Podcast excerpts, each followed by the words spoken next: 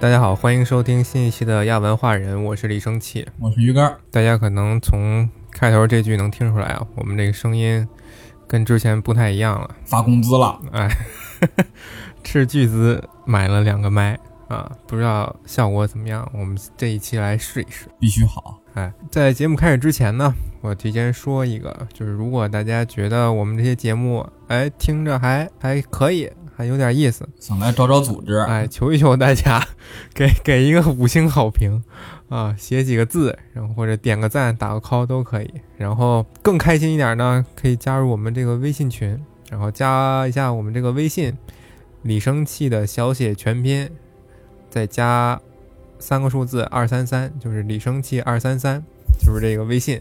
入职一号，非常不错的微信 号，新改的。文本形式的简介我也会加在这个这个节目的介绍里，我会去修改。那么我们先开始我们今天的节目。哎，今儿讲啥呀？今天时隔一个多月的《精灵宝钻》啊、来了又来了开始了，《精灵宝钻》评书。哎，评书， 我们第二档评书节目，这这种节目应该鱼竿准备的比较轻松，因为他什么也不用干，，我干了，我也我也认真的过了一趟 就爱干这种活儿。对，行啊，废话不多说，我们直接开始。啊，上回书说到好家伙，啊，我们介绍了一下这个呃十四位从上头下凡到阿尔达大陆上的天神，七男七女，也就是七位维拉和七位维利。嗯，七对儿，好像想起来了，哎，那么再往下继续这些天神和反派以及精灵、人类中土大陆的旅途之前呢，我觉得非常有必要为大家着重介绍一下这几个啊，这一个几乎贯穿整个阿尔达历史的超级反派米尔寇。哎，上次不是提到过他吗？对，但是上次时间关系没细说嘛，哦啊，，这次着重说一下他的一些称号，像龙妈似的那种，又开始了拉称号 啊，龙妈每次自己念的时候都非常的开其实心，没那么复杂啊，就是它这些坏的形容词表。那么米尔寇其实是他前妻的一个名字，在做了很多坏事之后，就这些维拉嗯，还有这些精灵啊，都对他非常的生气，他们得他们也生气了，对，就不叫他这个本名儿米尔寇了，就叫他魔苟斯。这个哪儿都不搭着呀，对，因为它是另一种语言，是精灵语。哎，是不是就是那个魔界里边那个精灵他们说那话呀？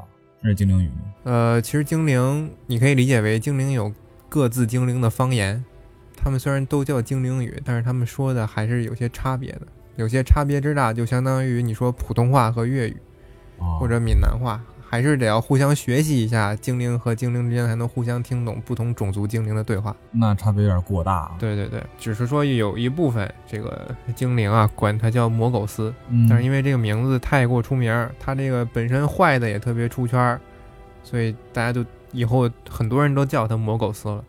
这个意思就是宇宙的黑暗大敌。他在整个宇宙中都这么的强吗？难道是最对强啊的，黑暗大神？ 对啊，哇，因为他是那个至高天神伊路维塔创造出来最强的他那个手下，相当于整个宇宙里边儿就他最强了，除了伊路维塔。最强大反派啊！对，那么这个米尔寇这个神啊，他骄傲自大，唯我独尊，藐视一切，随心所欲地做自己想做的任何事情，啊、包括不限于给其他维拉和维利捣乱。就是人家那儿造房子，这儿开始拆，前脚造后脚拆的，对他就是爱在我的世界这种服务器里边捣乱的小学生，讨厌。然后给精灵捣乱，给人类捣乱。在这些捣乱的背后，这些生物啊都会产生一种对黑暗莫名的恐惧，因为你比如说在现实这个三次元世界里边，就是包括人类在内的许多生物对黑暗其实就是有一种莫名的感觉。一种未知的恐惧。，对，那么这种感觉其实在这个书里就被托尔金解释为是怎么样呢？其实，在他的世界诞生之初，黑暗和光明他们两个关系是平等的，就是光明只不过是比较亮，黑暗就是比较黑，嗯，就是什么客观存在一个事实，没有让人联想的这个余地。不嗯会把负面情绪加在这种自然现象上面。但是，就是因为这个魔苟斯，也是这个米尔寇，嗯他经常以黑暗为掩护作案，啊，做这种杀人越货的坏事，这才使得所有生灵比如说一看要天黑了，他们就开始担心这个米尔寇的手下或者他会不会出来做坏事儿啊？所以等于说他那会儿做的坏事，通过基因已经延续到我们现在都觉得恐怖。，哎，对黑暗。对，有一点要说就是托尔金写的这个《精灵宝钻》的神话这设定，嗯，其实它是能往后一直延伸到就是现代人类的这个历史上。哦，等于说他说那个设定就是说能为我们现在所用，其实是对对对，一直管到现在的。嗯， 对，但所以他写的比较好多这个自然能原联理想他，到现在他都给这个解释了一下。嗯我每回晚上都是关了灯以后就立刻上床，对，因为你是怕这个米尔寇过来 找你的茬把儿，米尔寇过来。是，因为他老用这个黑暗掩护他做坏事儿嘛，所以大家就都怕他。哎，渐渐的也都对黑暗产生了这种忌惮的心理，所以黑暗才有了这个后来的负面的意思。啊，所以黑暗跟光明其实慢慢就不对等了。对对对，所以他这种用自己这个神话设定来为自然现象自然自圆其说的感觉，我觉得还是特别巧妙的，并不是很多其他的奇幻作品里理所当然的就都说什么中文、日语、英语，它总会有一个解释。他这个世界观比较详细一些。对对对，比如说为什么当初这个阿尔达的重力是九点八呀？就是因为当初维拉维利他们唱歌的时候唱出来的一个设定就是这样的。托尔金老爷子这这物理也不错呀。没具体写出来，但是它这个物理规则其实是因为它毕竟这个神话要照顾到后边地球的这个物理规定，所以他们从远古的时候就是这个数据啊、数数学、物理方面都是确定好的。对，他呢，他们诞生在这个大乐章嘛，就在上一集说过的。啊，对，就在那儿跳舞嘛，唱歌嘛。那么在这个魔界和霍比特人里面被提到的最多的这个反派索隆，其实只是魔苟斯啊米尔寇鼎盛时期的一个最强的小弟。索隆，感觉好像《海贼王》有一个索隆， 是不 是？嗯翻译重名了啊？重名是吗？没有任何关系啊。这个索隆虽然说是他小弟呢，但是这个邪恶程度和犯下的这些罪行，就压根儿不亚于这个米尔寇。哎呦，不不比他师傅差。啊对对对，关门弟子相当于是，那以后还有这样牛逼的小弟吗？他是他是最厉害的，就是有名有姓的了。哦，到了这儿呢，这些不管是好的还是不好的这些天神，我们都说完了。嗯，那么下面，阿尔达大陆上真正的故事就要开始。终于开始了。哎，从哪儿开始呢？就从这个第一场米尔寇和众维拉维利的战争开始说哎，起。已经开始打仗了吗？他们不是还哎只是之间在捣乱吗？ 这十四个维拉维利在下凡的时候，他并不是一股脑儿跟下饺子似的，全都咚咚咚都扎进这个阿尔达大陆。哎，他们其实是有一个先来后到，比如说谁今天兴致高了就去了，嗯那个人说我再等等，我这有点事儿没办完呢，我再等等吧。哎，他们有一顺序。不是同一批。对，这第一次战争发生在所有的天神还没有全部下凡来的时候，但是米尔寇比他们来的都早，所以他已经在这个服务器搞了很多破坏了。开始捣乱了，已经。，对，因为米尔寇他是伊路维塔最强的这个造物嘛，嗯啊，所以他目前在这个对手都没来的时候，他其实是最强的，怎么打他都占上风啊，对。啊。那比如说十四个一块儿干他呢？十四一块干的，那他可能就 丝毫胜算没有了。啊，一一点都没有了。但是有的人其实不愿意参加这种混战，比嗯如说他们大哥漫威，就总是坐在自己宝座上看着远方，然后底下发生的事儿就看着，他也不管，哦，中中立国这是。就让他的其他兄弟姐妹去跟他斗。嗯，但是这个米尔寇占上风的情况呢，被我们上一期提到十四位维拉维利中的这个战神托卡斯给打破了。大大壮来了。哎，他毕竟是战神嘛。这个托卡斯就是面色红润，一头金发啊，打什么架都赤手空拳。这面色红润，一头金发，我感觉有点像《行尸走肉》里边那个魂斗罗， 还是还是战神，我觉得有 点像贝奥武夫，不要武夫啊，贝爷他就是特能打。他一来呢，降落空降战场，他就特别爱笑，不管怎么着打架就先乐，笑着打，对，呼呼哈哈这么一阵大笑，我他妈 虚的，然后怒气呢就像狂风席卷战场。这个米尔寇他虽然厉害，但是他对面好歹是战神啊，他实在是打不过。这一 v 一也有点不太行。对，呃，这个米尔寇虽然厉害，但是他对面毕竟是战神嘛，嗯根本打不过。他还是其实还是比较喜欢做手工那一块儿，宅男那种。感觉有点像那个洛基，就做手工活他就被这个托卡斯啊给打败了，啊，哎给直接打直接退干了直接干退了。对，给打退了。但是就因为这次战争持续比较久，这个米尔寇之前呢在大陆上搞了很长时间的破坏，所以即便战争结束，这个大地上还总是残留着一些燃烧的火焰。哎，这其实就有点像那个奥特曼跟怪兽打完以后，那个战场到底怎么 打扫，是不是？虽然打战后，哎，虽然打败了，但是那个战场，哎，最近好好像有一个电影，一个电视剧好像拍这个的，嗯，我给你发给你的那个对对对，啊，我感觉期待那个。嗯，就是说类似于哥斯拉级的这种怪兽被打败之后，怎么处理它的对对对残骸？挺有意思的他们会有那种惊爆、啊！对对对，腐烂爆炸，空气里都是臭的。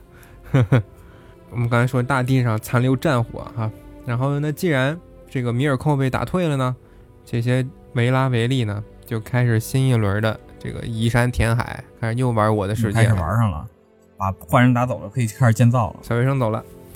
这个亚凡娜呢，大地母神，他就开始种地，该干嘛干嘛了。对，开始搞园艺这一块。那她老公奥利呢？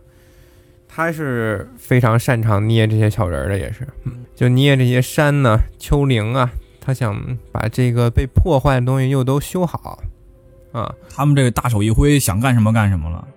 哎，他们不是下来以后没有这些神力了吗？但还是比这个精以后诞生的精灵要强的。哦，还是类似于神一个存在。而且奥利他心灵手巧啊，还还把许多遗留的这个战火啊，米尔寇的邪火给埋进了太古的山丘之下。哎呦，他能做这个呢？那么这时候我必须提醒一下这个听众啊，这个时候的阿尔达大陆是没有太阳和月亮的。这个阿尔达大陆是一个星球上面的吧？对，阿尔达是这个星球的名字，嗯，那它这个星球绕着什么恒星转没有吗？没有。嗯，当初是这些维拉维利唱出来的一个大球嘛，哦所以他们没有唱出别的球，就凭空出来暂的时就球这一个。哦对，其他的球是以后的这个维拉和维利再造出来的，啊，以后会有造这些东西的，就在今天我们会说到。反正现在这个大陆上也没有什么生物，没事儿，没有就没有了，先凑合干吧，先凑合活着吧。那么问题来了，这些大陆上的生物，它们靠什么来发光呢？嗯，其实根据这个书的暗示，我推断其实还是靠米尔寇带来的这些战火。啊留着靠这个战火来来留着那个发光，对，因为打仗，所以才有光。也有点好处哎还。对，所以你说要全骂他吧，也也说不好。他好歹把光带来了，世界的起源是一团火火，但是这个奥利把火都埋了之后，世界就又都黑了。全买了还没留一点儿不埋不是都全埋了，因为好，因为他毕竟是坏人带来的战火，啊，这个性子里就是邪恶的，正所以他正不确能容留忍着对他不能容忍他们留在这个地面上。这个阿尔达大陆就乌漆嘛黑了嘛，没火了呀。啊，那没有亮怎么办呢？这个奥利他媳妇儿就是之前说那个亚凡娜，嗯，大地母神，她就哭着求她老公说：“老公，我好害怕呀，好黑。你不会播种吗？你播点儿那个什么萤火虫的那个那个 爱爱爱是传火的那个种，”发光的藻类是对，吗？发光的都出来。呃，兔兔这么可爱，它会不会也害怕呀？奥利就特别宠她呀，就说：“行，我给你整两个大手 电。哎，东北人，东东北奥利这是呃奥利整给，俩奥利给， 奥利给这是。啊，干就完了，我给你整俩大灯啊。这个灯呢，虽然造出来了，但是奥利本人没有能力去点亮，那别的神有没有能力能点亮？哎，得有，他得靠这个星星的星光给他点亮还是得反射呀？啊。那么星星是谁造的呢？就是维拉维利里边那个老大漫威的老婆瓦尔达，啊，她是星光女神啊，就拜托她给这两盏巨灯，一个灯安了一个灯泡。他是造等于说造了个小星星哥的灯，灯变成灯泡是吧？对对对，嗯，塞在这个灯上，啊，这两盏巨灯当然就是雨露均沾，一个放北边，一个放南边，你要造一大星星绕着这个球转呢，不行吗？ 造一大吊灯是吧？啊，啊，北边这个叫伊路因，南边这个叫欧尔茂，哦，这个两盏巨灯的树立，就标志着巨灯纪巨灯纪元正式步入了鼎盛时期。这是他们这个历史上最开始那个纪元吗？呃其实并不是，之前那个也是一个纪元，但我忘记叫什么名字了。啊，就是巨灯纪元，它是从刚才说那个第一次战争嗯开始，那个是巨灯纪元的开始。然后现在巨灯纪元竖起来了，这个是相当于一个鼎盛高潮的时刻，哦。那现在这个星球里边有没有生生物多不多呀？挺多的。这个就是相当于黄黄金时代嘛，它是那种单细胞啊，还是说那种就是小动物呢？小动物，啊，嗯，太平盛世，呃万物生长，歌舞升平。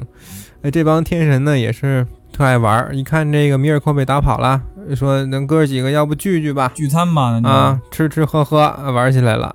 这帮人就约的在阿尔达一个叫做阿尔马人岛的地方开始开 party。岛上玩儿。哎，这个黄金时代也有一个专有名词叫阿尔达之春，这个词儿一蹦出来，我有点害 怕，你知道哎，什吗？么博之春， 就开始玩嘛，吃吃喝喝啊，接着奏乐，接着舞。但是美好的时光总是短暂，这个吃喝玩乐的天神里边，这个战神，就是刚才说把大壮，哎把米尔寇打退那个托卡斯，大壮，喝多睡着了。大壮睡着了。对，众所周知，这些神呢，他们一旦干什么，这时间就特别长，为什么？因为他们流动跟别人不因为一他样，们是吧？其实感受不到时间是怎么流逝，嗯就是我想怎么着就继续怎么着，也不也没有个困，嗯，也没有个这个生老病死，就没无非时间，没有时间的概念了已经。他们时间流动明白。对，那么这米尔寇他就得到消息了，他说这个唯一呃唯二能打退我的这个睡着了，他怎么得到消息的？他还有眼线呀，还有爪牙嘛。找他。他在那儿，他当初来到这个星球，他的邪恶就开始腐蚀身边的这些生物，哦，就会有一些生灵受他这个有一摆些布黑化嗯的对当眼，黑化。是吧？对他说：“那我还我还藏什么劲呢？我就出来作恶呗。不是还有一个能能打他的吗？大哥一般不管他，哦就是漫威一般不管啊，他就出来作，接着捣乱，率领他这些魔物大军。”穿过阿尔达外围边界的黑暗之墙，静悄悄地溜到了整个大陆的北方。啊，啊，和东北王张作霖打的有来有回，哪个东北 王啊？没有东北王。哎没有，他东北没把王那灯给拔了呀？哎，你看着他指定要干这种事儿，我就说嘛，这种这种这么好的坏事儿他不干吗？就都到北方了，来都来了嘛，对，来都来了，一录音肯定保不住了。他就在北方呢，深挖洞，广积粮，整了一个地下大堡垒，他还会整这个呢？对，叫乌图姆诺，固若金汤。在以后的历史上来看呢，基本上来的有来无回，啊，谁经来谁过防死线这是对，在以后的历史上来看呢，这个乌图姆诺基本上有来无回，谁来这个堡垒作死，谁就回不去。这就跟那个玩文明派大军似的，来以后就掉血，来就掉血。对，而且这个呃，这个米尔寇呢，还挺还挺有战略头脑。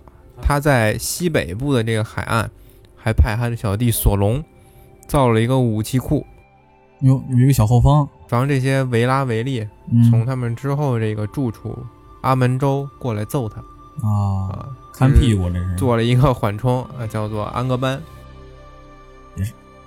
这个也是堡垒吗？它应该它就是一个武器库，还是说也也有堡垒也也能打，啊？也是一个战争堡垒。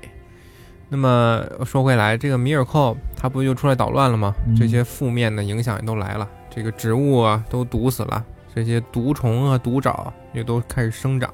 我以为它只是它本性坏，没想到它还能影响毒植物都给毒死啊！对，因为他们毕竟是就是高一级的这种神明，他们的一举一动都能影响这个世界的运行。嗯，啊，原本善良的小动物也逐渐黑化，长出獠牙，互相残杀，到处都有鲜血和哀嚎全都黑化了。啊！这个大地呢变骤然一变，你说这些维拉和维利们还能不知道吗？嗯，这时候这个交战啊就比谁动手动得快，看谁先打。对，谁先发动战争，谁就能占领先机。于是这个米尔寇主动率军出兵，哎，两刀，北边的巨灯伊鲁因，还有南边的巨灯欧尔茂，南边的也打坏了，，对，咔嚓全给砍了去。巨灯纪元的巨灯就这么没了。跟人沾边的事儿是一点儿都不干。对，这毁灭的火焰又开始撒遍整个阿尔达大陆。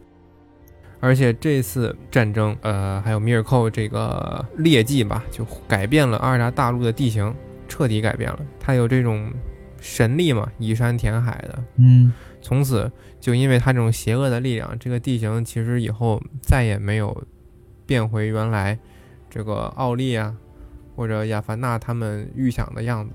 他就一直统治了吗？那个十四个维拉维利就不会再再管了吗？难道？不是说统治，他就把这个地形给永远的给固定了。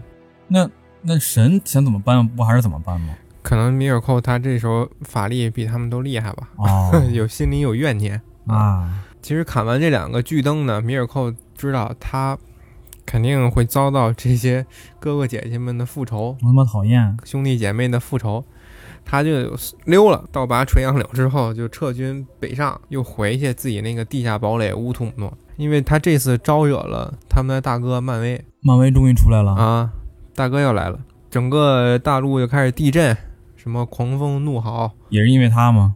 也是因为漫威来了哦，他来生还有气这了个呢？啊。因为但是米尔寇就是溜得快嘛，就直接钻进了地堡，嗯，谁也没抓着他，跑得快，白来。九天雷霆双脚蹬。对，呃，这次巨灯的倒塌就意味着阿尔达之春的结束。那么此后的日子，这些维拉和维利其实就没有黄金时代那么好过了。实在是干不过那个堡垒啊！对，这些维拉维利一看呢，这个可爱美丽的阿尔达大陆啊、呃这时候要说一下，值得注意的是，呃，阿尔达大陆其实分为两块儿，在附近，呃，在最近的时候分为两块儿，一块儿是比较大的一片土地，叫做中州，就是一块盘古路，对，然后在这个中州西边儿有一片狭长的陆地，叫做阿门州。这是一个西两个分大陆吧？这是阿门州是这些维拉维利们平时住的地儿。啊，就是他们上次开会开开开 party 那个地儿呃，不是，他们开派对是在这个中州开的。啊，在中州。对他们之后会撤回到那个阿门州，但是现在还没到、啊。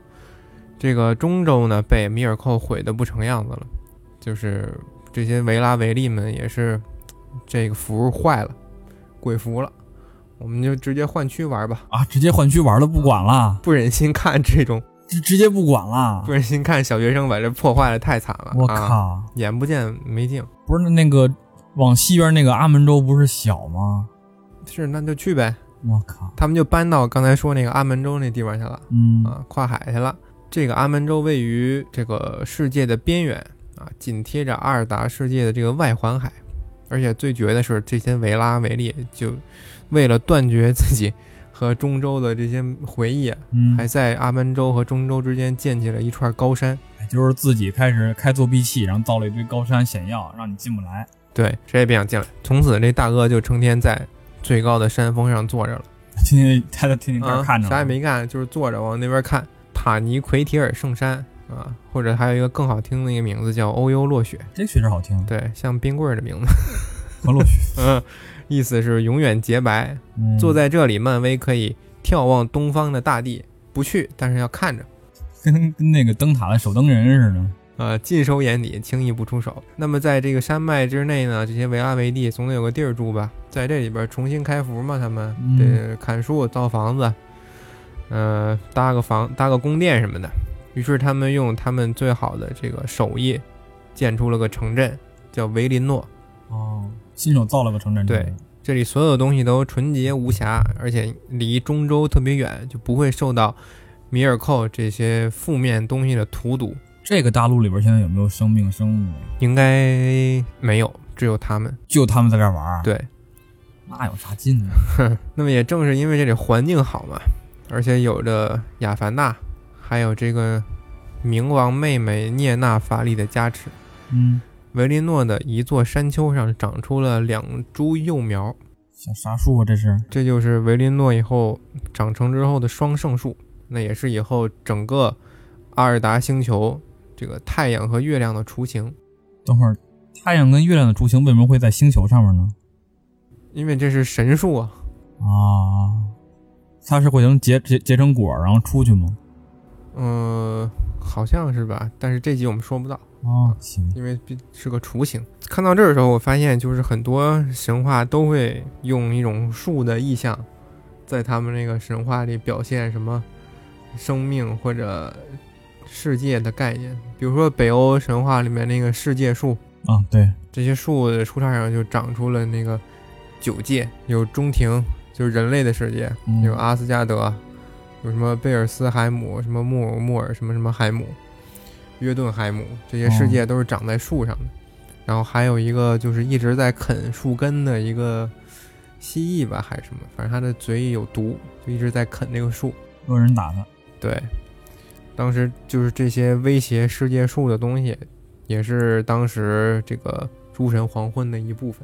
啊也是一部分。对，比如说三星堆，还有那个青铜神树，对对对，嗯、还有中国神话的那个扶桑树，啊，三个太阳就是住在那个扶桑树之上嘛。扶桑已在渺茫东，家在扶桑东更东而。且我记得在拉美地区有一个关于玉米人儿的这么一个传说。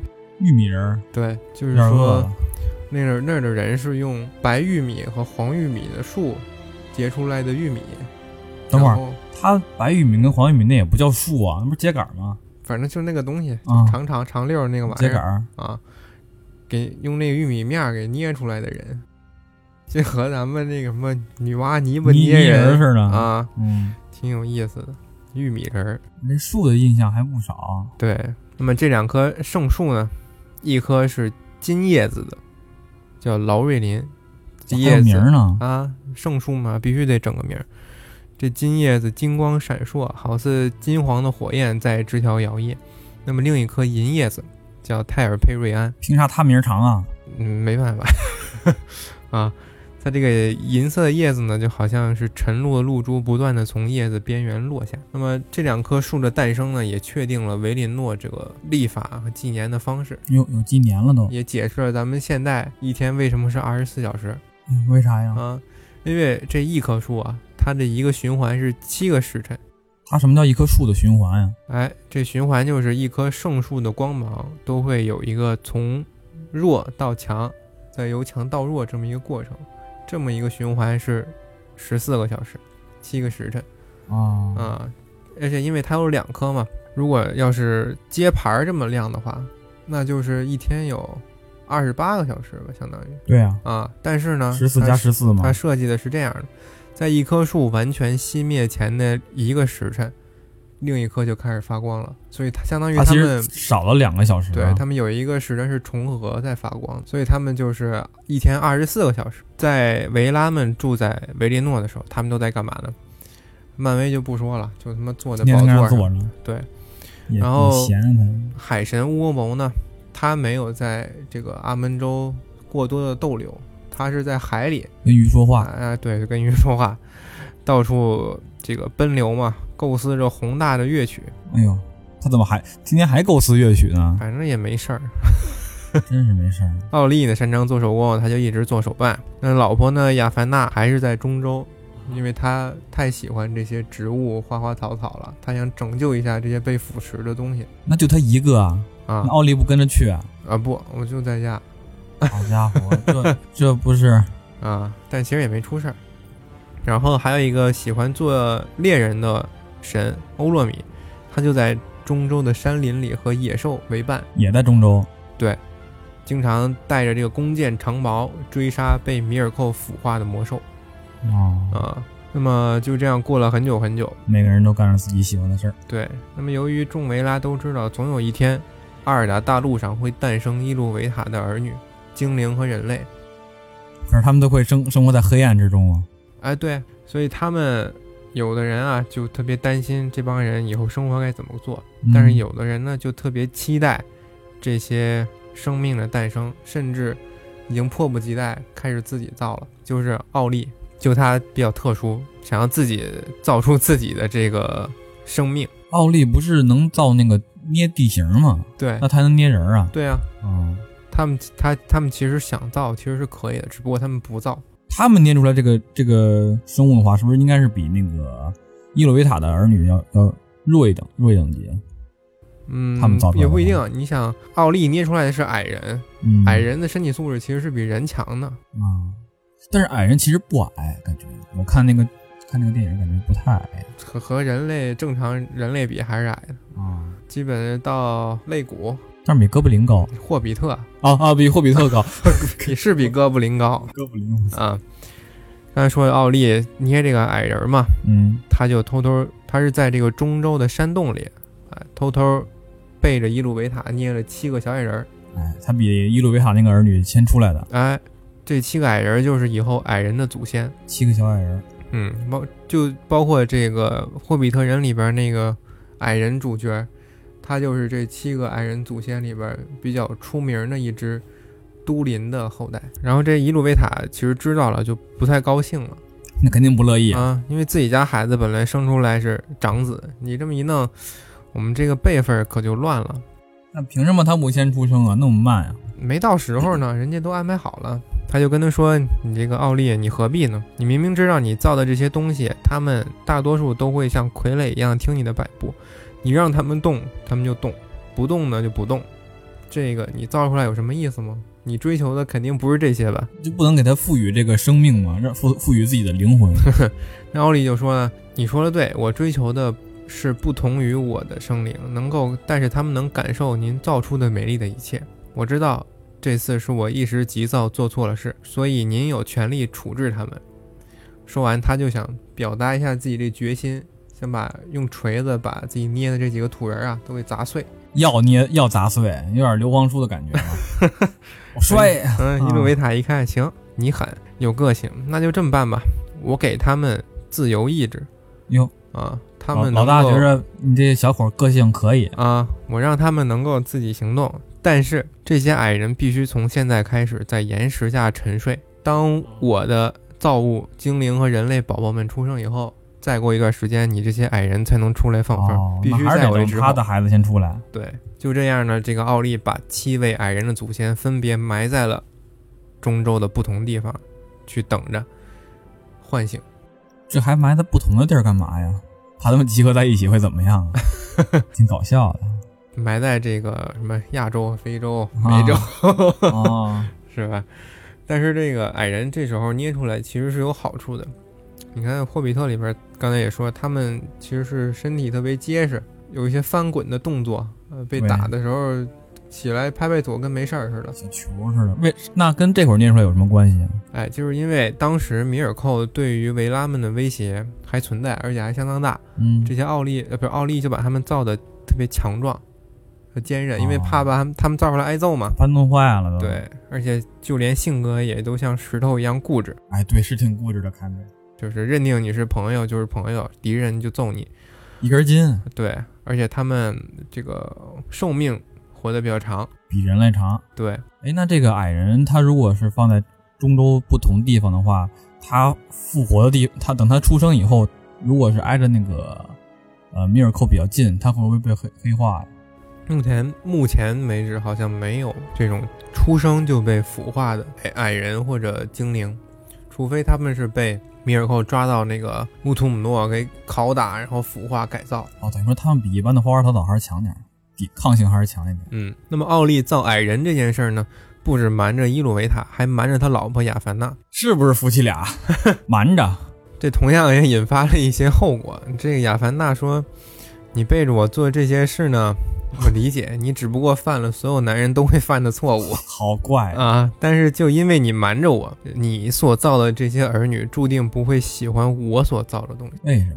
就是这样一没有个灵魂的沟通设定啊。对，因为他们是可能是背叛的产物吧，嗯所以他们两个性格就造造物的性格就注定不会合。嗯，那么亚凡娜的造物就是那些植物，对，它比树较啊草对花他儿，比较心疼的就是那些大树。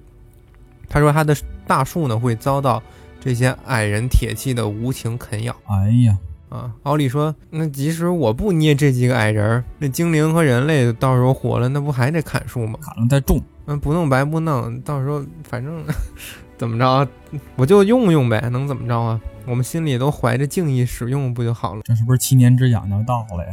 酒肉穿肠过，佛祖心中留呗。嗯，亚凡娜也啊不跟他废话了，就就找到大哥漫威，跟你掰扯不清了。啊，就上他就去找那个找大哥来分辨一下吧，就去吵了，说：“哎，我辛苦造这些东西，你们来了就直接给我砍了啊！精灵的命是命，大树的命就不是命啊！好家伙，这有点环保主义者的感觉了。大树的命非常重要哎，这重要的啊， ，Tree lives matter matters 啊！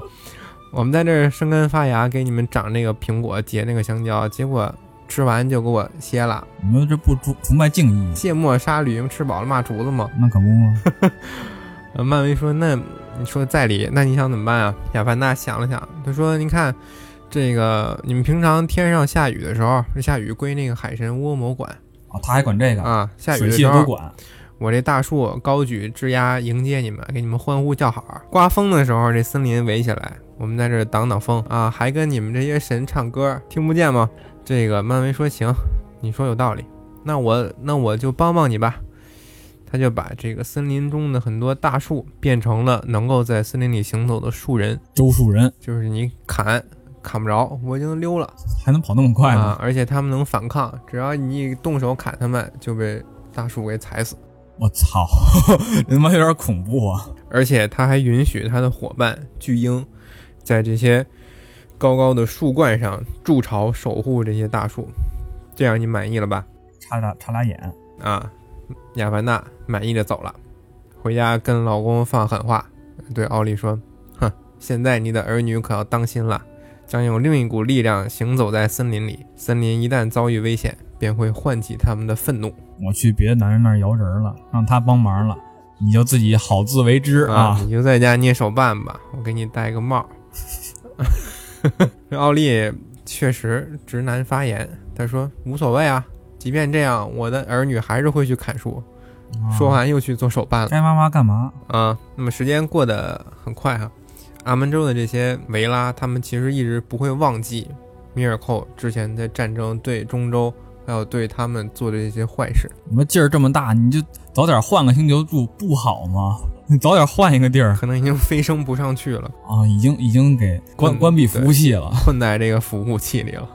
刀剑神域啊，这帮人之间互相憋着劲呢，就想什么时候再决一死战。这维拉们开了一个会，亚凡纳又又出头了，他说：“现在伊路维海的首生儿女精灵马上就要醒了，你们忍心让他们生在这么一个丑陋、被米尔寇腐蚀的大地上吗？圣母来了，圣母来了啊！难道让他们在黑暗中行走，要他们奉米尔寇为主人？战神托卡斯那边起哄，他说要战争，不要和平，要战争不要和平，因为他就好打架，啊！人家都能办手工活儿，他得靠打架才行。对，靠打架得那个快感过瘾。嗯，那个冥王曼都斯他就慢悠悠地说：“冷静一点，姐妹，这个精灵们呢，在黑暗中诞生这件事儿，其实是伊路维塔早就设定好的，这样他们一抬头就能看到繁星，他们会自然地崇拜大哥漫威的老婆繁星女神瓦尔达。哦，这时候，瓦尔达其实在干嘛呢？他在忙着造一群一群的星辰，这哦样以保证这些精灵们苏醒的时候有东西可以看。”开始造星星了。对，看这就开始造这些这个阿尔达星球周围的星星了。它确保这个精灵刚一上线就能有这个极致的用户体验。哎，啊，准备不错啊，当瓦尔达手下捏出来最亮的那一颗天狼星，刚刚造完的时候，嗯，精灵们就醒了。哎所有的准备都完事儿了。在精在星光照亮的苏醒之水，奎维耶能湖畔起身，自然而然的就抬头看见了满天星辰，跟伊路维塔计划好的一模一样，啊，跟记录一样。这都是计划的一部分。嗯，这帮刚苏醒的精灵呢，选择在离这个魁维耶能湖附近不远，啊，靠近得有水吧，靠近水的地方生活了很久。他们给自己起名为昆迪，啊，他们这个精灵刚出生的话，跟这些神会有联系吗？他们目前不知道神的存在。哦，嗯，就单纯不知道。对他们给自己起名为昆迪，意思是会出声说话的。这就是他们的精灵语。对，因为他们刚出来比较寂寞啊，身边除了他们会说话，周围没有。你像这野兽也不会说话，这一批有多少个精灵？有说吗？没说，反正足够他们繁衍下去。直到有一天，呃，他们已经在这个中州生活了很久很久了。嗯，有一天，他们碰到了维拉里面喜欢在阿尔达打猎那个猎人。啊，今天杀杀那个坏的猎物那个。对，这欧洛米一看，哎呦，这些精灵一出来还挺好玩儿，而且还有自己的语言。这些精灵而且长得也好看又强，嗯，他就特别喜欢。是那个猎人喜欢那喜欢那个欧洛米，嗯，不是欧洛米喜欢这个精灵们啊，啊，就给他们起名儿叫埃尔达。是给这整个的精灵起名叫埃尔达吗？这帮人就爱用自己的语言给另一个种族起名儿，今天起名就搞得很多种族有不同的很多名字太复杂了，啊。埃尔达意思是星辰的子民，嗯，呃，不过这个名称后来安到了另一波精灵的头上，呃，大家可以先就什么记一下这个扣儿。这帮精灵看着欧洛米，却往死了害怕。杀怪他在那儿杀人呢，没有，这是因为在欧洛米遇到他们之前，这些精灵不是已经活很久了吗？嗯，他们是和谁活在一起？是和米尔寇共同在这个中州大陆上生活。米尔寇不老跟那个地堡里边待着吗？米尔寇维拉都走了，他就出来又出来了，啊，出来那什么了，而且他还有这些腐化的小弟、腐化的生物哦，他们不受控制就到处跑，有时候就杀一些这个精灵吃，或者米尔我寇操下令把这些精灵给拐跑，拐到自己的堡垒，改造成自己的手下，给他们洗脑我操，啊，堕落的女精灵， 哎，这个比较不错，堕落的女精灵啊，玩完或者就杀了。那么这就是你上回想的戏儿了，那么，可能有人会问，这个米尔寇这么厉害，他为什么不像奥利一样自己捏自己的军团呢？那是啊，因为我们可以这么理解，就是米尔寇做的坏事太多了，所以他遭报应，断子绝孙啊，不孕不育，他就失去了这个孕育生命的能力。那他怕也不行呗，对他，他不行， 他没法像奥利一样捏矮人，这样捏生命。那确实不太行，对他要能捏的话， 他就不停地捏了，直接就全都霸占、嗯称霸占中中州了我操啊！所以这些不好的回忆啊，就导致精灵对外来者特别警惕。哦那他等于说，其实这个欧洛米见到的这些精灵，其实还算是好精灵，但是他们只是有，只是对这个外来者会恐惧一些。他们都是正常的精灵，嗯这些精灵里面有一些比较有勇气的，才看得出来这个欧洛米其实是好人啊，一身正气，就嗯跟一他身接正触。气，对他们就一起住了一段时间。这大哥漫威呢，一看精灵表现的还不错，就更加坚定了保护精灵的决心。大哥说可以，对，他说呀，这样下去不行不行，这个米尔寇对伊路维卡的孩子确实是个大患，我们必须要再次举兵伐米北伐啊，东伐东征东征东征啊，出动全体出动这个中州，拿下乌图姆诺。就他妈十四个人，还全体出动呢。战神这就又又又乐了啊，又要打架了，要战争不要和平。 你像二傻子似的。奥利就不高却不高兴，因为他知道战争一旦发生在中州上，他捏的土地山丘又要来一次巨变了。他不是老跟那个西边捏捏捏地呢吗？怎么又怕中州的事他儿？刚来的时候，他会参与到这个塑造中州地形的这个这个进程当中来，嗯，所以很多山丘、盆地都是他亲手造的，他有感情。有个屁，反正永久都被损坏了。啊，他就是，反正他玩的这个存档好好的，有人捣乱，他不会乐意的。嗯嗯，但是还是少数服从多数， 嗯，还是去打架了。别捣乱就行，哎，大军直接杀到中州，首战告捷。给那个城堡端了吗？没有，是刚才提到的，在中州西北侧有索隆，哦，看率领的看那屁股个那个武器库，哎，武器库安格班。米尔寇一看就输了，就赶紧撤了，撤回自己老家乌图姆诺。大本营。接着，这些维拉们横跨整个中州，在精灵们的诞生之地奎维耶能建立起防线。在战争的时候，大地震颤，日月无光，流水改道。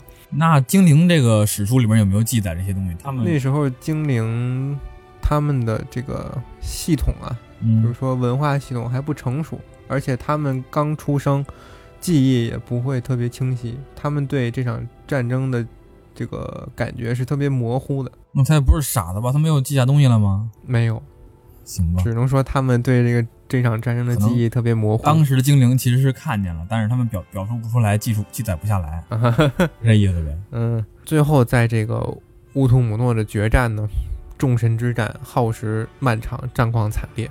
这个不是十十四打一还战况惨烈呢，真的，因为那个米尔寇有邪恶的大军嘛，哦嗯还不是打一，对，而且它这个堡垒又在北方，那么因为战争，北方的这片大地，就是之前北方巨灯一录音处理的那片大地，嗯，全部沦为焦土，洞穴里面再次充斥着火焰、反正最后你再盖呗，拿那个图给它把火盖上不就完了吗？不就喜欢干这事儿？火焰还有魔物啊！直到维拉们冲破了乌图姆诺的大门，和这个米尔寇开始单挑了。他一个人单挑单挑这些人，不是说那个这个这个米尔寇打那个老大漫威和战神两个人，其实都已经干不过了吗？这不随便轻松拿下？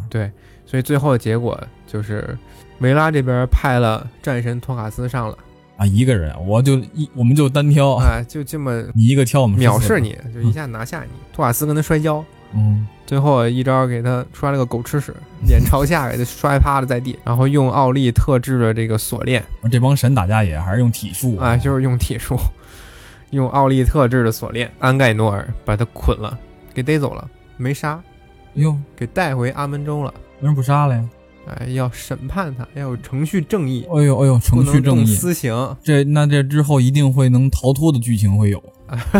我不说，啊 蝙蝠侠啊，这个他一被逮呢，天下太平了很久。又开始捏地了呗？啊，但是这个米尔寇留下来的邪恶之物呢，仍然在世间逗留，那个邪恶之物不能通过这些神给它净化吗？没管，不管还行，等待更加邪恶的时刻再度卷土重来。嗯，？而且安格班的小领导不是索隆吗三把刀，安格班被那个覆灭之后，嗯索隆却不见了踪影，跑掉了，对，溜了。那么米尔寇被带回老法国人了。阿门州的维林诺之后，要不说他这个狡猾、诡计多端呢，嗯，他就立马趴在大哥漫威的脚下求饶。哎呦，我是直接认 怂，我操！他说：“对不起，我不该做那些坏事，能不能饶我一命？别把我关那么久。”但是由于他实在罪大恶极啊，呃，被众维拉审判，要关三个纪元，三个纪元，我天哪！大概相当于人类的三千年左右。好家伙，嗯，而且这还不算完，这个当时说的是先关三个纪元后再议，先看看，对，先让他 反省反省。嗯，啊，不是说三千年一到，哎就没事儿了，就你三千年一到，我们开会再讨论你这个错误怎么定性，怎么处理。那么三千年之后，这个米尔寇的结局究竟怎么样？刚刚诞生的精灵们又是怎么样在战火后的中州大陆上生存？嗯，那就要听我们下一期精灵宝藏的节目了。好家伙，一一竿子知道三千年以后了，啊那我们这下期可以多拖会儿了。对，直到三千年以后，我们这个下一期绝对会上线。那么最后，这里是亚文化人，欢迎大家加我们的微信，呃，李生气的小写全拼外加二三三。然后，如果喜欢这期节目的话，可以点赞、打 call，然后评论，就这么三连来一个。呃，我是李生气，我是鱼竿儿，我们下期再见吧，拜拜。拜拜。